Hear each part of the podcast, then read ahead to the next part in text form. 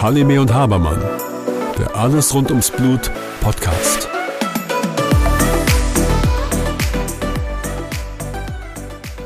Hallo Susanne. Hallo Björn. Wir hatten zuletzt ja einen Podcast über das von Willebrand-Syndrom mit D ohne T. Ja, genau. Und ähm, da sind wir auf einzelne Punkte eingegangen, wie blaue Flecken oder auch Nasenbluten. Mhm. Ja, weißt du, ich glaube, wir müssen noch mehr in die Tiefe und die Leute tatsächlich aufmerksam machen, was alles so. Ähm, Blutungen können ja ganz vielfältig auftreten im Alltag, weißt du? Da gibt es ja verschiedenartigste Dinge und manches Mal werden sie ähm, abgelegt und gesagt, naja, ich habe halt ein bisschen mehr geblutet als sonst. Und ähm, wissen dann auch gar nicht wirklich, dass man das auch untersuchen kann, weil es ja noch weitere Schritte mit sich bringen kann, eben noch mehr zu bluten, sage ich mal. Ne? Zum Beispiel, einfaches Beispiel, man schneidet sich in der Küche mit einem Küchenmesser und es hört nicht auf zu bluten. Ganz einfacher, banaler Schnitt. Und äh, dann wird er ein bisschen versorgt und irgendwann mal gerät er in die in Vergessenheit. Ach naja, da habe ich mal ein bisschen mehr geblutet.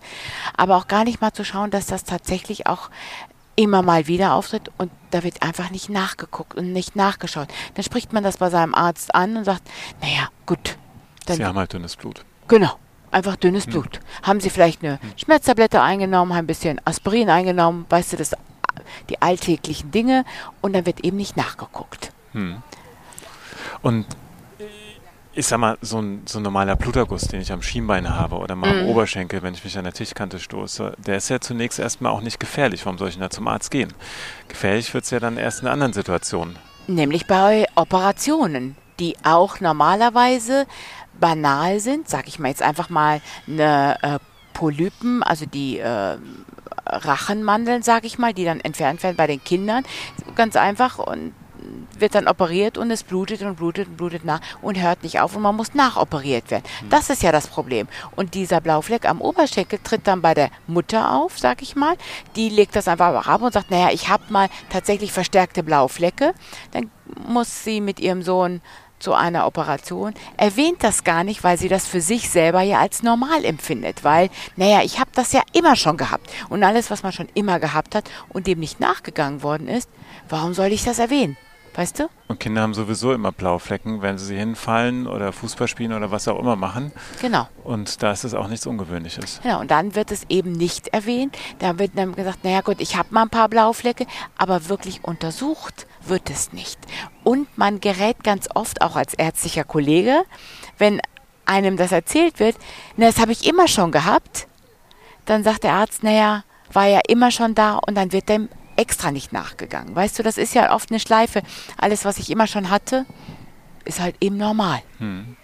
Und das ist tatsächlich die Gefahr, die dann eben auftreten kann, dass es eben nicht untersucht wird. Weißt du, und darf nicht vergessen, das von Willebrand-Syndrom kommt ja dann doch sehr oft vor in der Bevölkerung, hat im Alltag oft nichts zu sagen, aber bei Operationen kann das durchaus äh, eine Relevanz haben.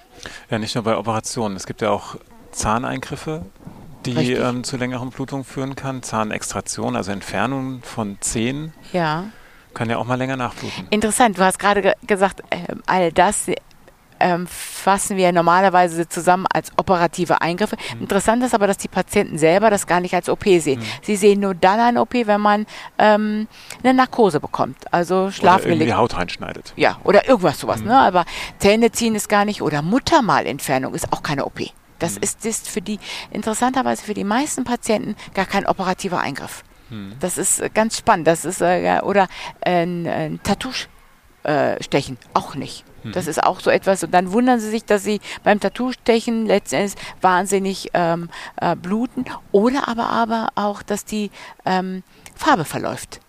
Und das Tattoo eigentlich ähm, gar nicht mehr so aussieht, wie es eigentlich hätte aussehen sollen. Oh je, viel Geld okay. gezahlt und dann sieht es blöd aus. Ja, genau. Das okay. ganz auch das ja. ist so ein, ähm, so ein Thema, was ähm, ähm, viele eben tatsächlich verkennen, muss man mhm. sagen. Und ja, wo, wo ich noch eine Gefahr sehe, ist, wenn diese Operationen in einem Setting durchgeführt werden, wo man vielleicht nicht adäquat reagieren kann. Das heißt, du hast irgendwo eine ambulante Operation, da hast du alles Spezialisten, den Anästhesisten vor Ort, den Operateur vor ja. Ort.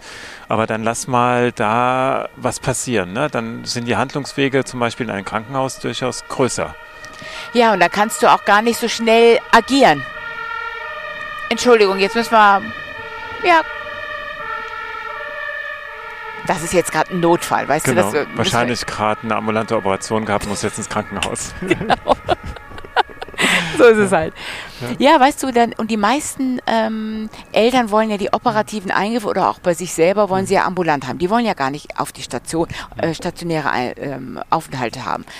Was ja auch absolut okay ist. Ja, also viele Sachen müssen einfach nicht im Krankenhaus durchgeführt werden. Ja, insofern, das will ich auch keinesfalls verteufeln. Nur sollte man vielleicht im Vorfeld dann schon hellhörig werden, wenn solche blauen Flecken vermehrt auftreten, wenn Nasenbluten vermehrt auftritt, mhm. wenn Schnittwunden länger bluten. Genau, denn es gibt ja durchaus auch die Möglichkeit, auch wenn wir eine Gerinnungsstörung haben, eine milde Gerinnungsstörung, die dann trotzdem auch ambulant durchzuführen. Es müssen nur halt Medikamente vorher gegeben werden und aber auch nachher gegeben werden. Mhm. Die kann man gegebenenfalls auch mit Tabletten ähm, äh, auch durchführen, aber man sollte zumindest vorher wissen, ob man eine Gerinnungsstörung hat oder mhm. nicht. Das ist, glaube ich, ähm, auch nochmal für jeden Einzelnen nochmal zu wissen, ungewöhnliche Blutungen, die länger sind oder an ungewöhnlichen Stellen auftreten, sollten doch nochmal dazu führen, dass man sie untersucht, dass man dann auch eine Gerinnungsstörung untersuchen lässt. Das heißt im Vorfeld Spezialisten für Gerinnung aufsuchen, die Testung machen lassen, zu wissen, was man für eine Gerinnungsstörung oder ob man eine Gerinnungsstörung hat und dann kann alles sicher durchgeführt werden. Genau, und dann gibt es eben die häufigste Erkrankung, nämlich das vom Willebrand-Syndrom. Und da hatten wir das letzte Mal schon drüber gesprochen, es gibt ja mehrere Typen. Vielleicht kannst du noch mal was zu den Typen sagen. Genau. Also ein Typ 1 ist ja anders als ein Typ 3. Genau. Für mich habe ich immer behalten Typ 3, das ist da, wo ich besonders vorsichtig sein muss. Genau da, ähm, weil da nämlich auch nicht nur der Willebrand-Faktor fehlt, sondern auch der Faktor 8, denn der Willebrand-Faktor sorgt dafür, dass Faktor 8 am Leben erhalten bleibt. Wenn nämlich der Willebrand-Faktor, der große Onkel, so nenne ich jetzt großen, ganzen Riesenmolekül, bindet an Faktor 8 und wenn der Willebrand-Faktor komplett fehlt, zerfällt Faktor 8 im Blut und damit habe ich nicht nur die Willebrand ähm, typischen Blutung an Schleimhäuten, sondern eben auch wie bei der Hämophilie Faktor 8 spezifische äh, Blutungen eben auch an Gelenken. Deswegen ist der Willebrand Typ 3 tatsächlich ähnlich wie eine Hämophilie. Man hat den Willebrand auch früher Angiohämophilie genannt, ähm, weil der ganz typisch wie Hämophilie spezifische Blutung hat, aber man wusste auch, dass der Willebrandfaktor auch in den Gefäßen, in der Gefäßwand lokalisiert ist, deswegen auch Angio in den Gefäßen lokalisiert Angiohämophilie genannt hat. Mhm. Beim Typ 3. Und für den bieten sich ja dann auch andere Gefahren im Alltag. Das heißt, der kann auch bei in anderen Situationen spontan bluten. Genauso. Oder sie. Ja. Oder sie. Nämlich mhm. genau. Das ist nämlich die ähm, ganz interessant, hast du gut gesagt, ähm, interessant, nämlich nicht nur bei Jungen, sondern bei Mädchen gleichermaßen, weil nämlich der Willebrand, das Willebrand-Syndrom tatsächlich bei Frauen und Männern gleichermaßen auftritt. Mhm. Ähm, Kannst du vielleicht so ein paar Situationen nochmal beschreiben? Mir fällt jetzt hier spontan ein, wir sitzen hier im Kurpark, deswegen auch diese Nebengeräusche, die wir eben schon gehört hatten. Ja. Ähm, und hier wäre jetzt so das Beispiel, wir fahren jetzt mit der Nerobergbahn auf den Neroberg und fahr, laufen so einen Wurzelweg 100 Meter nach unten. Das ist ja für jemanden, der keine guten trainierten Gelenke hat, durchaus ein Risiko. Hier besucht uns übrigens gerade eine Ente. Ja. ja. Sehr süß. Sehr süß. ähm, ja, um nochmal auf diesen Weg nochmal zu sprechen zu kommen, ähm, für einen Typ 3 Patient oder Patientin durchaus tatsächlich ähm, mit, äh, kann das mit einer Gefahr ähm, sein, weil tatsächlich ähm, man auch stolpern kann, umknicken kann und dann auch ähm, eine Blutung bekommen kann. Aber man kann ja was dagegen tun. Man kann sich ja prophylaktisch den Faktor ja vorher geben beim Typ 3. Und der kann dann ganz normal wie bei den hämophilen Patienten, denn die Spontanblutungen müssen ja dann nicht auftreten, nämlich prophylaktisch vorzugehen. Bei den Hämophilen sind wir ja mittlerweile so weit, dass wir auch prophylaktisch nicht nur das Gerinnungssystem stabilisieren, sondern auch den Körper stabilisieren. Das heißt, ja. wir schulen die, dass sie eben im Alltag entsprechend koordiniert sind und wenn sie dann mal umknicken, intuitiv richtig reagieren. Mhm. Das würde doch, doch auch Sinn machen bei diesen Patienten. Genau, das ist der Fall. Und da muss man sagen, die Patienten, die Willebrand-Patienten werden nach wie vor stiefmütterlich behandelt, muss man sagen, weil man immer davon ausgeht, die meisten Typ Willebrand sind ja Typ 1, nämlich im Alltag nicht relevant, das ist richtig. Aber wir haben ja durchaus noch Patienten mit dem Typ 2 und Typ 3, die durchaus relevant äh, sein können. Und wir haben auch Typ 1 schwere Typen, die wir auch nicht vernachlässigen sollten. Und da macht es tatsächlich Sinn, auch die ähm, in der orthopädischen Sprechstunde und beim Physiotherapeuten vorzustellen. Wird aber in den meisten Fällen nicht gemacht. Deswegen kann, können und sollten auch Patienten mit dem Typ 2, schweren Typ 1, Typ 3, das auch bei ihren Gerinnungsspezialisten auch einfordern.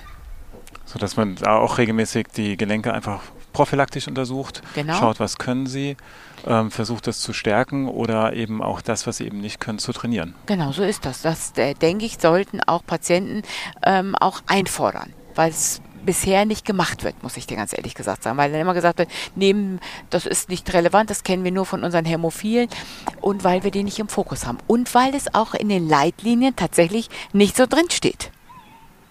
Das ist ja auch so etwas, was wir nicht kennen, wird eben nicht gemacht. Wie ist es bei den Typ 2? Haben die solche Gefährdungen durch den Alltag oder ja, der Typ 1? Ja. Weißt du, bei dem Typ 2 ist es ganz unterschiedlich. Wir haben Typ 2 Patienten, die ähm, brauchen ihre ähm, gerinnungsstabilisierenden Mittel, wie zum Beispiel Willebrandfaktor, tatsächlich nur bei Operationen.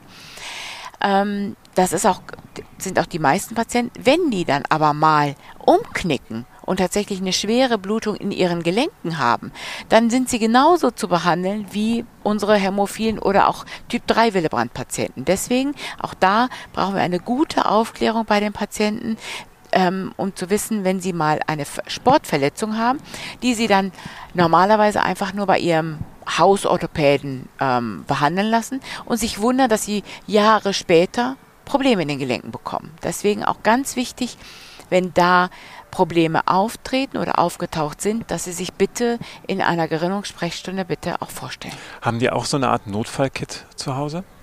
Ja, in den meisten Fällen tatsächlich nicht. Da müssen wir uns tatsächlich auch an die eigene Nase fassen. Ähm, die müssten normalerweise wirklich alle ein Notfallkit zu Hause haben, Notfallmedikament zu Hause haben. Warum geben wir das nicht gerne raus? Weil sie es möglicherweise im Jahr nicht verbrauchen. Dann verfällt das und das ist ein teures Medikament und deswegen neigen wir oft dazu zu sagen, na, ihr braucht es ja sowieso nicht. Aber man kann ja andere Wege tatsächlich gehen, zu gucken, dass dieses Notfallmedikament, zu wissen, wo kann man an dieses Notfallmedikament kommen, damit es eben nicht zum Verfall dieser Notfallmedikamente kommt. Mhm. Weißt du, ich glaube, da sind wir noch nicht gut in unserer gesamten Struktur, glaube ich, gut ausgestattet, aber wir haben ja gute Apotheken mittlerweile, ein großes Netzwerk an Apotheken, die uns dann diese Medikamente tatsächlich auch zur Verfügung stellen können für unsere mhm. Patienten. Wie, wie schnell muss denn dann das Medikament gegeben werden? Innerhalb der nächsten Stunde. Aber da mhm. haben wir ja eben dieses Netzwerk der Apotheken, mhm. die durchaus dann das Medikament zur Verfügung stellen können. Mhm. Was ja durchaus nachts oder im Urlaubsort ein Problem werden kann.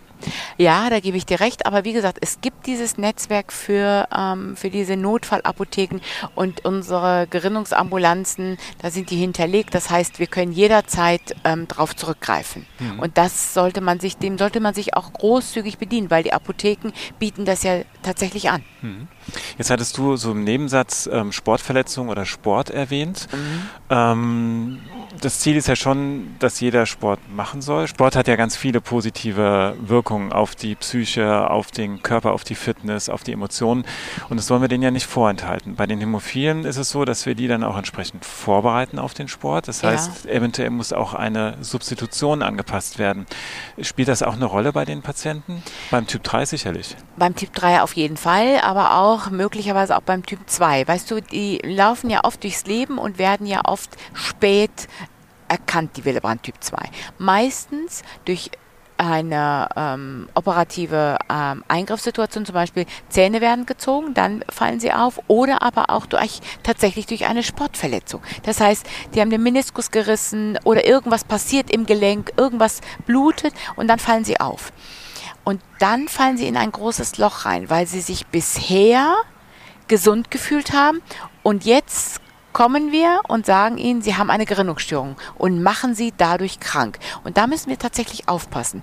Wir ähm, müssen schauen, dass wir sagen, wir erkennen, dass wir hier ein, eine Gerinnungsstörung haben, die wir aber prophylaktisch durchaus gut behandeln können. Das heißt, alle Sportarten können und dürfen weiterhin durchgeführt werden, aber mit einem ähm, mit einer prophylaktischen Gabe eines Gerinnungsfaktors zum Beispiel. Und das ist ganz wichtig. Wir dürfen sie nicht von den sportlichen Tätigkeiten fernhalten, sondern eher im Gegenteil. Wir müssen sie ermutigen, ihre sportlichen Tätigkeiten weiter durchzuführen mit einer entsprechenden Prophylaxe.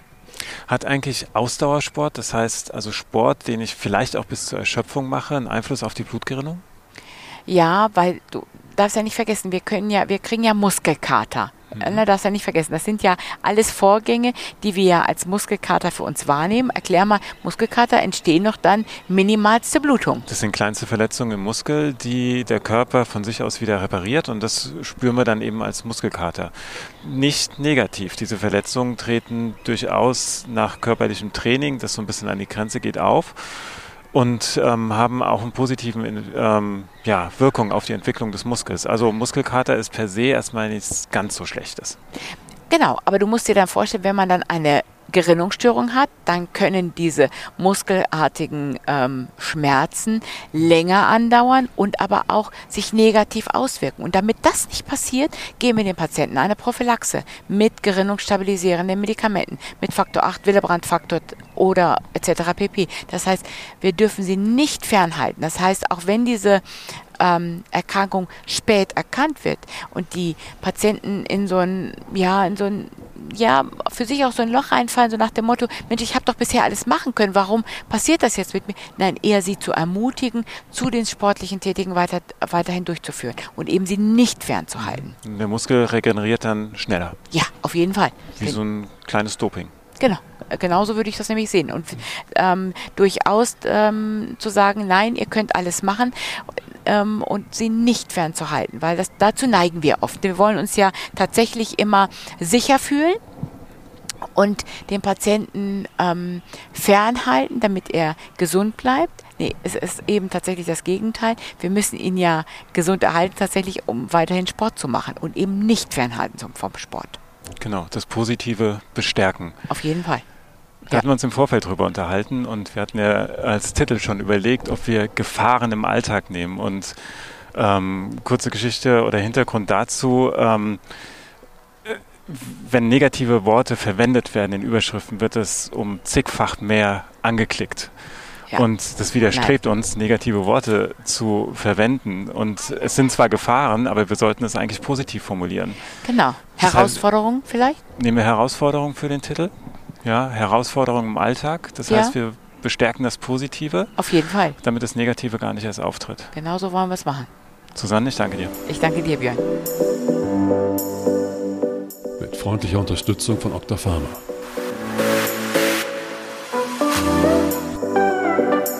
Halime und Habermann. Der Alles rund ums Blut Podcast.